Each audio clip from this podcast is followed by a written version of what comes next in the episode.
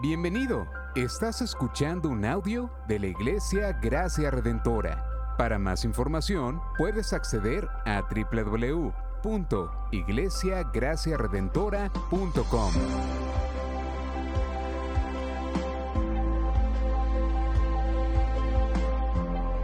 En la exposición de la palabra, el pastor Israel Vega.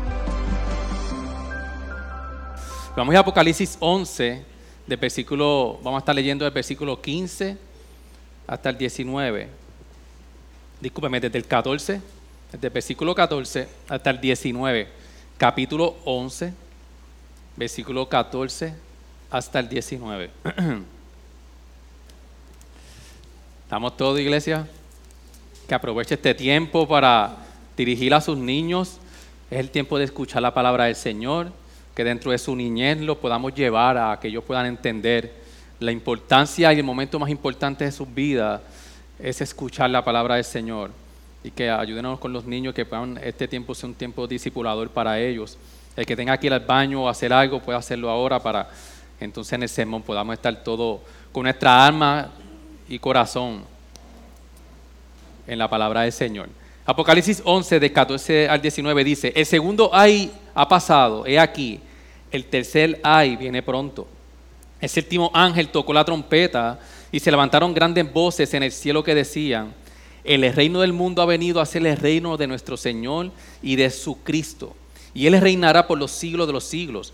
Y los veinticuatro ancianos que estaban sentados delante de Dios en sus tronos, en, sus tronos, se postraron sobre sus rostros y adoraron a Dios diciendo, te damos gracias, oh Señor Dios Todopoderoso, el que eres y el que eras, porque has tomado tu gran poder y has comenzado a reinar. Y las naciones se enfurecieron y vino tu ira y llegó el tiempo de juzgar a los muertos y de darle la recompensa a tus siervos los profetas, a los santos y a los que temen tu nombre, a los pequeños y a los grandes, y de destruir a los que destruyen la tierra. El templo de Dios que está en el cielo fue abierto y el arca de su pacto se veía en su templo y hubo un relámpago voces y truenos y un terremoto y una fuerte granizada. Ayúdenos a orar, iglesia, que el Señor ayude a nuestros corazones a estar presto a su palabra. Señor, te damos gracias por este día, Señor. El día del Señor donde todos hemos adorado, Señor, donde todos hemos venido como un cuerpo, Señor, como, como iglesia, para todos ser recordados, Señor, de las verdades de tu palabra. Mira nuestro corazón, nuestra mente, Señor. Ayúdanos, Señor, a poder escuchar tu palabra y atesorarla en nuestros corazones. Mira, Señor, todas las distracciones que podamos tener en, nuestros corazones, en nuestras mentes, tantos pensamientos que nos, que nos están llegando y nos van a llegar, pero queremos, Señor, que podamos redirigir todos nuestros afectos y emociones hacia ti, Señor, para que sean informados, Señor, por la verdad de tu palabra, Señor. Porque sabemos, Señor, que tu misericordia es, para siempre, porque tú eres bueno, Señor. Y hoy, Señor, tu misericordia está presente en medio de nosotros. Gracias por tu amor. Te lo pedimos en nombre de Jesús. Amén. Amén. Bien, iglesia, puedes sentarse. Yo no sé cuánto han tenido la, mala experiencia, yo yo le llamo así, de caer en la trampa de una serie de Netflix que son bien largas. Yo ahora, yo antes de comenzar una serie, verifico cuántos capítulos, cuántos, cuántos hay. Y yo no sé si ustedes han, podido estar en, este tipo de series donde constantemente hay una expectativa de un conflicto que se va a solucionar y usted está pensando que ya el conflicto se va a solucionar y de momento pasa algo que todo vuelve hacia atrás. Y nos llevan en, ese, estado de que ya uno está a punto de resolver el enigma, se va a descifrar lo, que va a ocurrir y cambia algo en la trama que nosotros pensábamos que era la solución al conflicto, pero no lo es. Y, estamos en esa incertidumbre de qué va a pasar, cuál es la solución, qué es lo, que está ocurriendo y cuál va a ser al final la solución al problema. Incluso yo no sé si a ustedes les ha pasado que eh, ¿cuántos han pecado contra su esposo o, contra su esposa? Porque han, adelantado un capítulo de una serie sin verla con su esposa porque estás loco de saber a la incertidumbre qué es lo que va a ocurrir. Entre, entre yo y Mari, eh, ella no está hoy, así que yo puedo decir lo que quiera de ella. Un día pasó, yo recuerdo de que cuando yo voy a verla, yo, yo, y sabes que Netflix chota. Dice que ya, que ya el capítulo se vio y yo hago, me sentí, yo llego a casa y yo, Mari, ¿qué pasó aquí que ya tuviste este capítulo sin mí? Y que si es que la incertidumbre de lo que iba a ocurrir, yo, yo no pude aguantar y yo, yo, pues ahora vas a tener que sentarte a los míos y no decirme nada y contarme lo que sucedió. Y es que similar, nuestra vida es igual, iglesia. Nosotros vivimos a la incertidumbre. Nosotros vivimos porque que, eh, eh, que no sabemos qué va a ocurrir mañana. Nosotros no sabemos qué va a ocurrir cuando salgamos de aquí. Y, al ser humano, nosotros no nos gusta vivir en incertidumbre. Incluso eh, en casa la, mis niñas son bien fanáticas de Back to the Future. Y ellas ven esas películas una y otra vez. Y yo no sé cuántos han anhelado tener el dichoso carro de Maddie, ¿qué se llama él? Maddie, Maddie el carro de Él, para nosotros poder ir al futuro y saber qué es lo que va a ocurrir. Porque incluso en, estas películas ellos van al futuro, van al pasado para poder arreglar ciertas cosas para que su futuro sea el que ellos quieran. Y ciertamente a nosotros no nos gusta vivir en incertidumbre. No, nos gusta eh, eh, estar en un tiempo de espera, de incertidumbre. A nosotros nos gusta saber la, y, la trama y trazar la historia de nuestra vida. Y nuestro problema es que la queremos vivir y trazar nuestra vida como nosotros queremos. Pero este pasaje viene entonces a, a decirnos a nosotros y a contestar la gran pregunta y la gran incertidumbre, ¿qué va a pasar en el futuro? Este pasaje viene a, traer la realidad de lo que hemos venido hablando en los capítulos desde el 1 hasta ahora hasta el 11, de que Apocalipsis es bien realista con las cosas que nos suceden en la vida. Apocalipsis no quita incluso cuando nosotros vemos desde el capítulo 1 que, que, que Juan está escribiendo a una iglesia en persecución, una iglesia que está pasando por un momento difícil y, le escriben las cartas a la iglesia para que supieran cómo van a vivir esta trayectoria o, este trayecto de la vida hasta que Cristo regrese y establece su reino. Por eso es que vemos entonces que en, en, el, en, el, capítulo 4 Juan ve la visión del trono y para que podamos ver, aquí se acaba la visión del capítulo 4 del trono y luego en el, capítulo 5 vemos la visión del cordero que es digno de abrir el sello y los libros el Señor haciendo justicia por la iglesia. En Apocalipsis 6 entonces vemos a la iglesia diciendo, Señor, pero ¿hasta cuándo? Tú nos estás diciendo que tú vas a reinar, que estamos viendo esta visión del trono de Dios. Y la iglesia está diciendo, ¿hasta cuándo, Señor? Y la contestación es, espera un poco más de tiempo. En el, capítulo 7, Dios le contesta, yo voy a vindicar a la iglesia, pero tienen que esperar. La contestación hasta cuándo en Apocalipsis es, hay que esperar un poco más. Luego entonces en el capítulo 8 y 9 vemos las trompetas donde Dios responde la oración de los santos. En el, capítulo 10 hay una revelación dada a la iglesia. Y en el capítulo 11 entonces el pastor Xavier nos estuvo dando entonces cómo la iglesia iba a estar recibiendo una resistencia y una aparente derrota pero al final Dios le da la victoria. Y es por eso entonces que cuando nosotros vemos este pasaje, hacia lo que nos lleva es que nosotros podemos, iglesia, caminar este tiempo difícil, este tiempo de incertidumbre, con esperanza, porque sabemos el futuro, que es la victoria final asegurada de Cristo. En donde Cristo va a establecer su reino de justicia, como dice el versículo 18, y de misericordia para vivir eternamente con Él.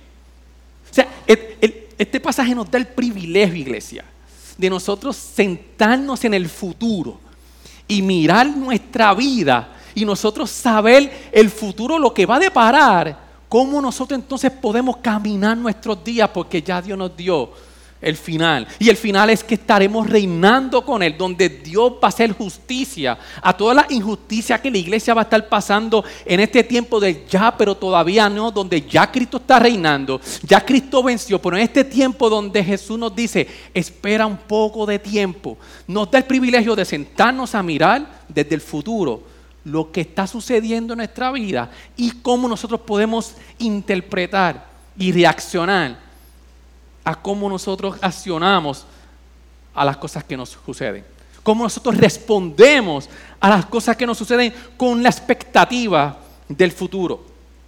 Por eso es que entonces cuando nosotros vamos al versículo 15 que dice, el séptimo ángel tocó la trompeta y se levantaron grandes voces en el cielo que decían, el reino del mundo ha venido a ser el reino de nuestro Señor y de su Cristo. Y Él reinará por los siglos de los siglos. Aquí entonces Juan nos lleva al final de la historia y le dice que Dios va a reinar por siempre.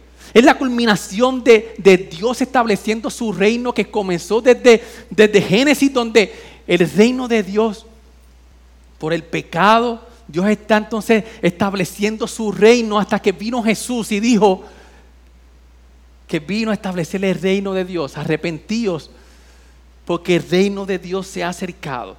Pero en este tiempo de ya, pero todavía no, Juan nos dice, va a llegar un momento en la séptima trompeta, que es la última trompeta. El capítulo 10 y 11 fue un interludio entre la sexta trompeta y la séptima, donde el apóstol Juan entonces estaba eh, viendo para que pudiéramos ver cómo va a ser este tiempo un tiempo difícil, de aparente derrota. Pero el capítulo entonces, el, versículo 7, la séptima trompeta nos está diciendo de que la trompeta final, que todavía no ha sonado, la victoria de Cristo reinando con nosotros por siempre y Dios haciendo justicia, esa es la final de nuestra historia. Por eso es que que hay unas voces que están declarando que, que el dominio de este mundo, que pertenece a Satanás en cierto sentido es transferido a Dios. Va a llegar un momento en donde ya todavía no se va a acabar y la culminación de Dios reinando va a haber un momento donde ya va a ser definitiva. Va a ser transferido de Dios, del enemigo a Cristo. Y Dios va a estar reinando. Por eso es que dice que el reino del mundo se ha convertido entonces en la séptima trompeta en el reino de Dios. Es el cumplimiento, iglesia consumado del reino mesiánico, tan esperado y profetizado desde el Antiguo Testamento. Por eso es que este pasaje nos está contando la historia desde la perspectiva del futuro. Para que nosotros podamos entonces, desde la incertidumbre de hoy, pueda ser calmada por la seguridad del futuro. Que la incertidumbre que podamos ver hoy pueda ser calmada por la seguridad del futuro. Y por eso es que el, reino consumado, cuando nosotros vemos en el, en el, Antiguo Testamento, aquí hay una imagen bien clara de Daniel 7. Y lo que estuvieron en el domingo, hace dos domingos atrás, que estuvieron, estuvimos estudiando Daniel 7, hoy no vamos a tener tiempo de, estudiarlo ah, por completo. En Daniel 7 había unos reinos malvados que están representados por cuatro bestias. Y este reino está tomando el dominio y el control de todas las cosas.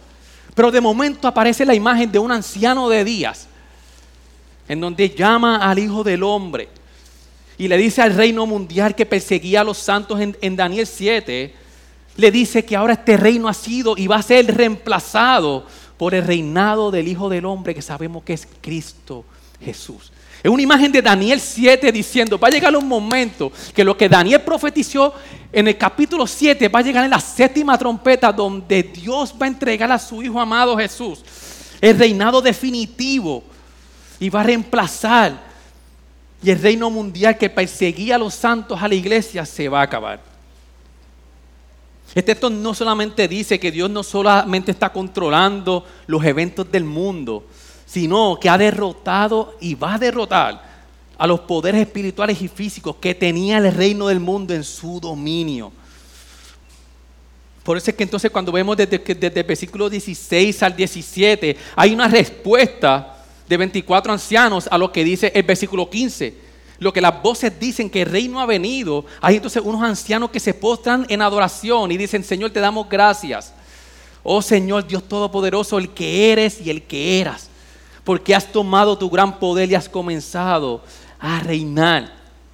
Ese momento entonces donde nosotros podemos ver a que esta adoración mostrando a Dios por encima de todos sus enemigos como el más poderoso. Y es bien interesante porque desde que estamos viendo en el capítulo 1.4, el 4.8, el eslogan es Dios como aquel que es y que era y como, y como el que ha de venir. Pero entonces aquí está diciendo el que es, el que era, pero termina entonces y has comenzado a reinar. El punto culminante del fin de la historia de Dios en Cristo tomando el dominio y control de todas las cosas. Cuando vemos entonces en el versículo 18, es el establecimiento del reino eterno, el día del Señor, el juicio final. El versículo 18 entonces es como dar para atrás. El texto entonces dice, cuando suene esta trompeta, cuando Dios venga a establecer su reino, ¿qué es lo que va a suceder ahí en ese momento? Lo que va a suceder entonces es que es el juicio final. Hay un retroceso al tiempo en el texto, al tiempo inmediante antes del establecimiento del reino. Y lo que vemos que, que hay en este texto hay dos cosas. Hay un juicio y hay una recompensa. Cuando vemos el juicio, es que presenta a la, eh, el, texto presenta a las naciones enfurecidas contra Dios y contra su pueblo. Y Dios los juzga con ira en respuesta a su pecado. Hay, hay, un pueblo que está enfurecido contra Dios. Y nos dice el texto, ¿por qué deben de ser juzgados y destruidos? Porque ellos han destruido la tierra, es decir, a su pueblo. Y esto es una imagen clara, iglesia, del Salmo 2, donde nosotros vemos a las naciones en contra del ungido, el rey, en el versículo 1 y 2 del Salmo 2, y donde Dios le contesta a estas, a estas naciones y les dice, yo con mira los voy a aterrar a ustedes porque son mis enemigos. Y que al final del día, entonces ese ungido y rey derrota a los enemigos. Es un texto donde Dios está contestando lo que la iglesia decía en el, el capítulo 6, el verso 10, que decía, y clamaban a gran voz diciendo, ¿hasta cuándo, oh Señor santo y verdadero? Esperarás para juzgar y vengar nuestra sangre de los que moran en la tierra. ¿Hasta cuánto? Este, este texto es el momento donde Dios entonces contesta. Y les dice, este va a ser el momento donde hasta cuándo se va a acabar. Y yo voy a hacer justicia. Y la iglesia va a recibir la recompensa.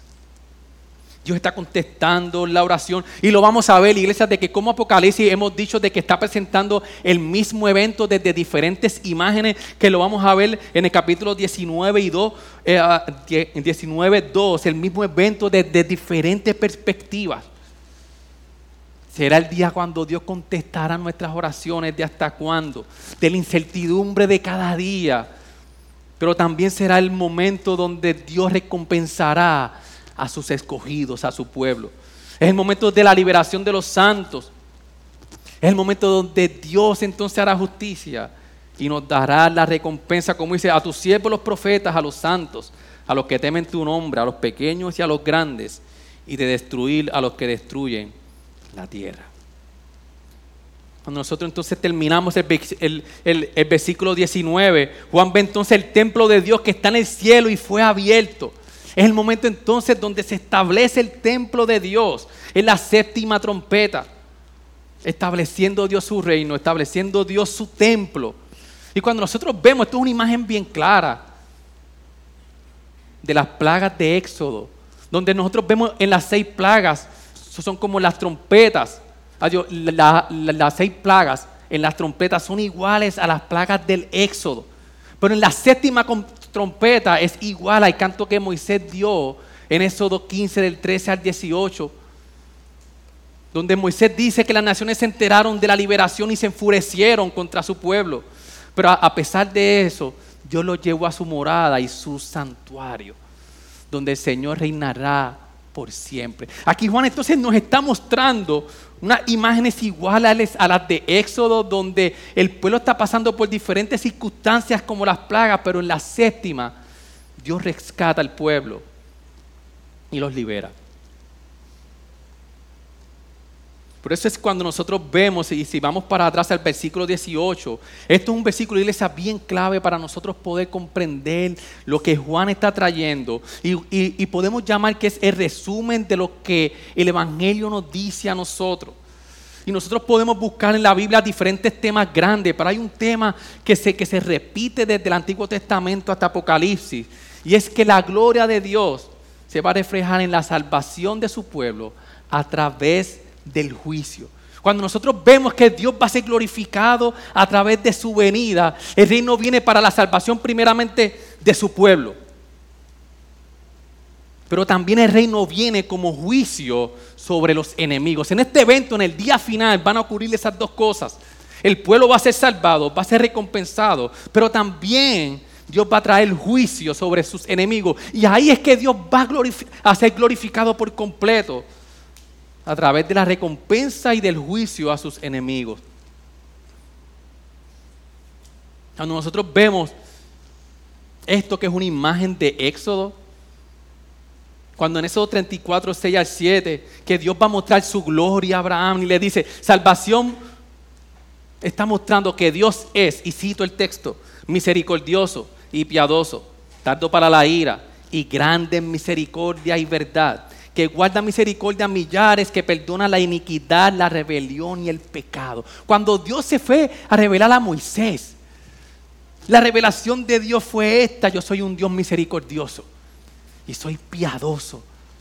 Soy tardo para la ira y grande en misericordia. Así lo vemos en este texto donde la misericordia de Dios hacia su pueblo va a ser reflejada en nuestra salvación a través de Cristo Jesús dice el comentarista Ross Warner, muestra la, íntima conexión entre la, naturaleza misma de quién es Dios y su compromiso con su pueblo.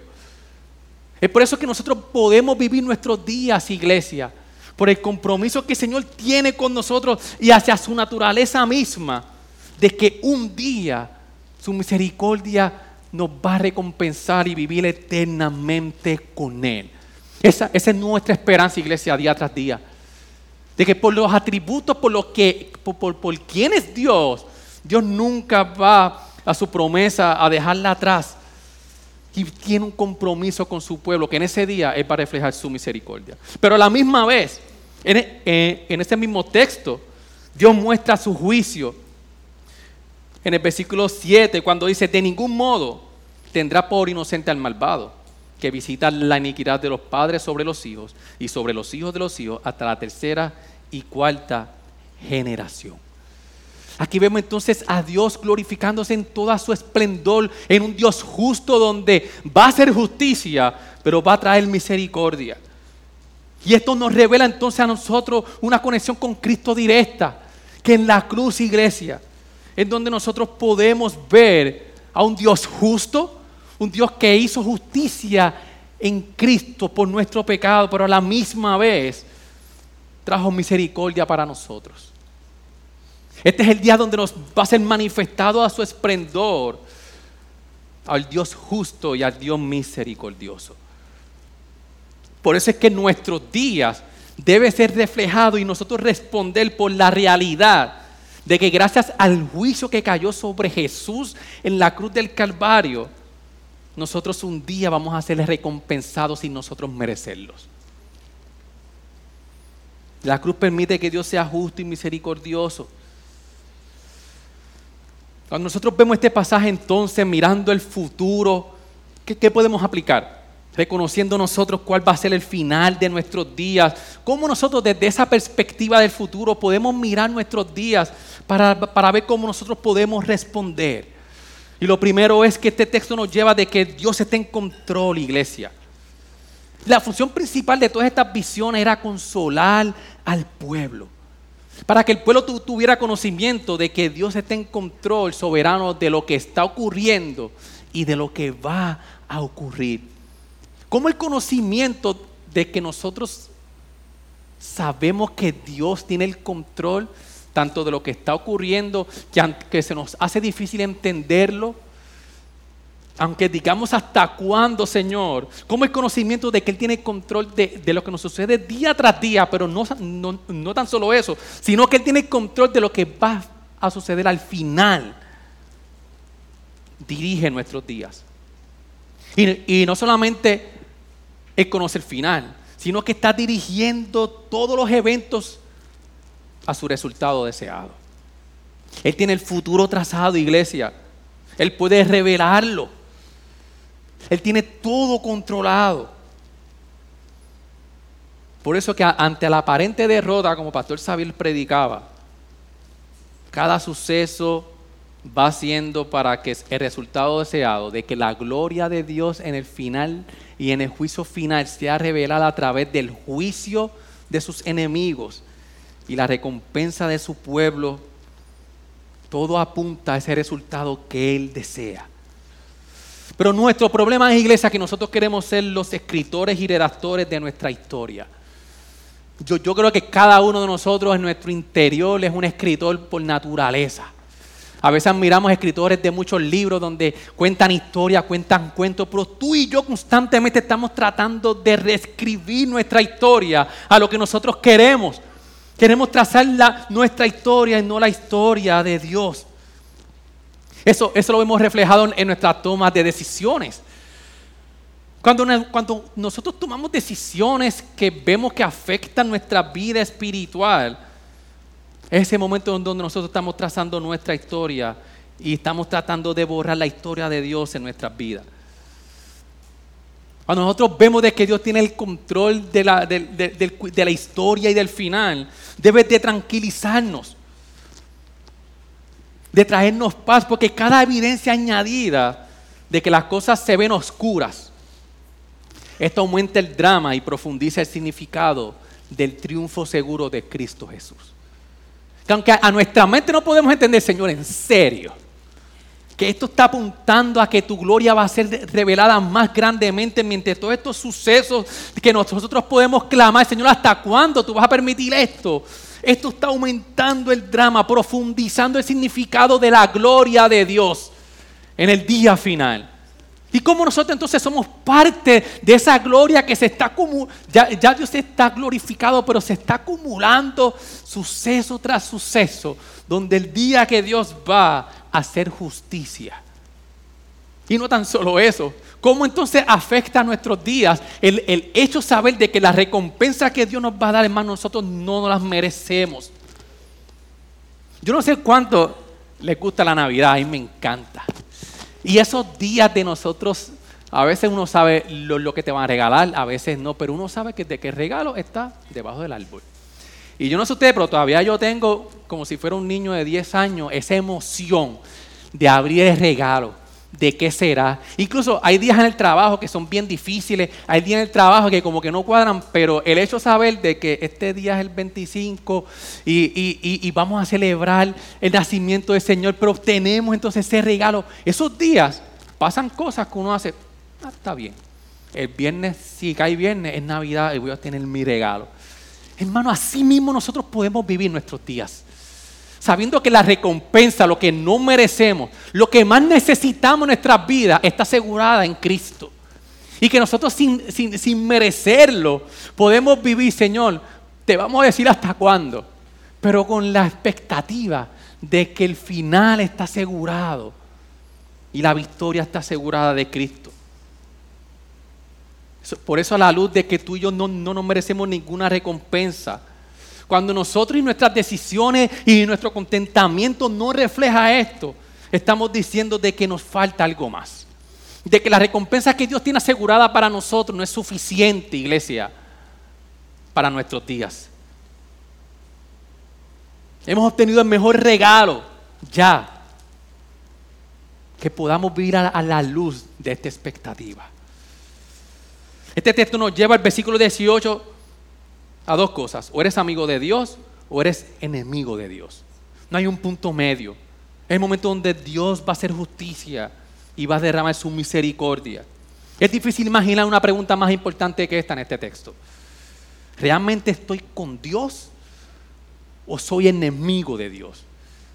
Y si hay un no creyente hoy aquí, yo te quiero decir de que va a llegar un día que el que creó el universo, el Dios creador, que ha trazado la historia, el Dios justo, que no cambia, que no hay sombra de variación, un día va a hacer justicia en contra de sus enemigos. Y la pregunta más importante que te debes hacer es, ¿dónde yo estoy? Que si todavía tú luchas con la seguridad de tu salvación, que no sabes si todavía has dado tu vida por completo a Jesús, hoy es el día de tú decir, Señor, yo quiero recibir la recompensa no por mis méritos, sino por los méritos de Cristo. Yo quiero reconocer que tú eres el rey, que yo no soy el rey. Y que un día, Señor, tú vas a establecer tu reino. Y yo quiero estar de tu lado. Por eso, hay una historia verídica de la esposa de Lutero, donde un día Lutero, cuando el creyente está pasando por momentos difíciles y su respuesta no es la, más adecuada, hay una historia donde la esposa de Lutero vio a Lutero bien triste y pasaron días, semanas y muchos días. Y ella le dice a Lutero, actúa como si Dios estuviera muerto. Y le dice, espérate, espérate, break. Ella se vistió de, negro como si estuviera de luto por varios días, hasta que un día él no pudo aguantar más y le dice, eh, ¿por qué tú estás vistiendo todos estos días de negro? Y ella le dice, estás actuando como si Dios estuviera muerto. En muchas ocasiones, iglesia, nosotros actuamos como si Dios estuviera perdiendo. En muchas ocasiones actuamos como si Dios estuviera vencido. En muchas ocasiones actuamos como si Dios no tuviera la victoria segura. ¿Cuándo es eso? cuando nuestras decisiones no van alineadas a su voluntad, cuando todo va alineado a, lo que nosotros queremos, cuando todo va alineado a, que no quiero sufrir ninguna circunstancia por causa de su nombre. Cuando huimos en nuestro hogar a nuestra responsabilidad de que hay días difíciles donde hay que enfrentar momentos difíciles, preferimos huir a la situación para mantener una paz, entre comillas. Es el momento donde estamos diciendo y estamos actuando como si Dios estuviera vencido. Por eso es cuando nosotros vemos que desde Génesis, Abraham tiene la convicción plena de que Dios va a juzgar justamente a la tierra. En Génesis 18, 25. Y por eso es que en el Salmo 96, 13 el salmista nos invita, invitaba en ese momento al que leyera, el llamado al regocijo por la justicia de Dios y al contentamiento. Mire esto, iglesia. El Salmo 96, 13 dice, cantad delante del Señor que ya viene. Viene para juzgar la tierra y juzgará al mundo con justicia y a los pueblos con fidelidad. Iglesia, el, nosotros sabemos que el día del Señor Puede ser que esté cerca, puede ser que, el Señor venga no sabemos cuándo va a ser. Pero la certeza de que un día Él viene a juzgar la tierra con justicia y a los pueblos con fidelidad. El Salmo aquí nos dice, cantad al Señor. Que esto, que, que esto nos traiga a nosotros contentamiento y regocijo. A nosotros ver que el día del Señor es seguro. Si nosotros luchamos con vivir con contentamiento en nuestros días, en esta etapa de la historia, es porque el día final no es una realidad en nuestras vidas. Por eso, iglesia, debemos vivir el presente con la, con la expectativa del futuro. La presencia de Dios con su pueblo por la eternidad. Porque como dice el versículo 19, va a ser el momento donde Dios va a establecer su reino. Y culmina entonces esta visión como comenzó en el capítulo 4, con relámpagos, voces y truenos, y un terremoto y una fuerte granizada, donde el, templo de Dios estableciéndose y el arca del pacto. Por eso, iglesia, como dice el Salmo 2 del 11 a 12, adorad al Señor con reverencia y alegraos con temblor, honrad al Hijo para que no se enoje y perezcáis en el camino, pues puede inflamarse de repente su ira. Cuán bienaventurados son todos los que en Él se refugian. Que nosotros hoy, iglesia, podamos salir hoy de aquí con la certeza de que estamos refugiados en el Señor. Y que un día, como los 24 ancianos que es la iglesia, adoraban al Señor, primeramente que nuestros días reflejen adoración al Dios por la realidad de lo que está sucediendo y va a suceder. Pero un día estaremos adorando a Dios como estos 24 ancianos, reinando con Él por siempre. Que el Señor nos ayude a vivir nuestros días en contentamiento. Gracias por sintonizarnos. Puedes encontrarnos en las diferentes plataformas de redes sociales, como también visitarnos a www.iglesiagraciaredentora.com.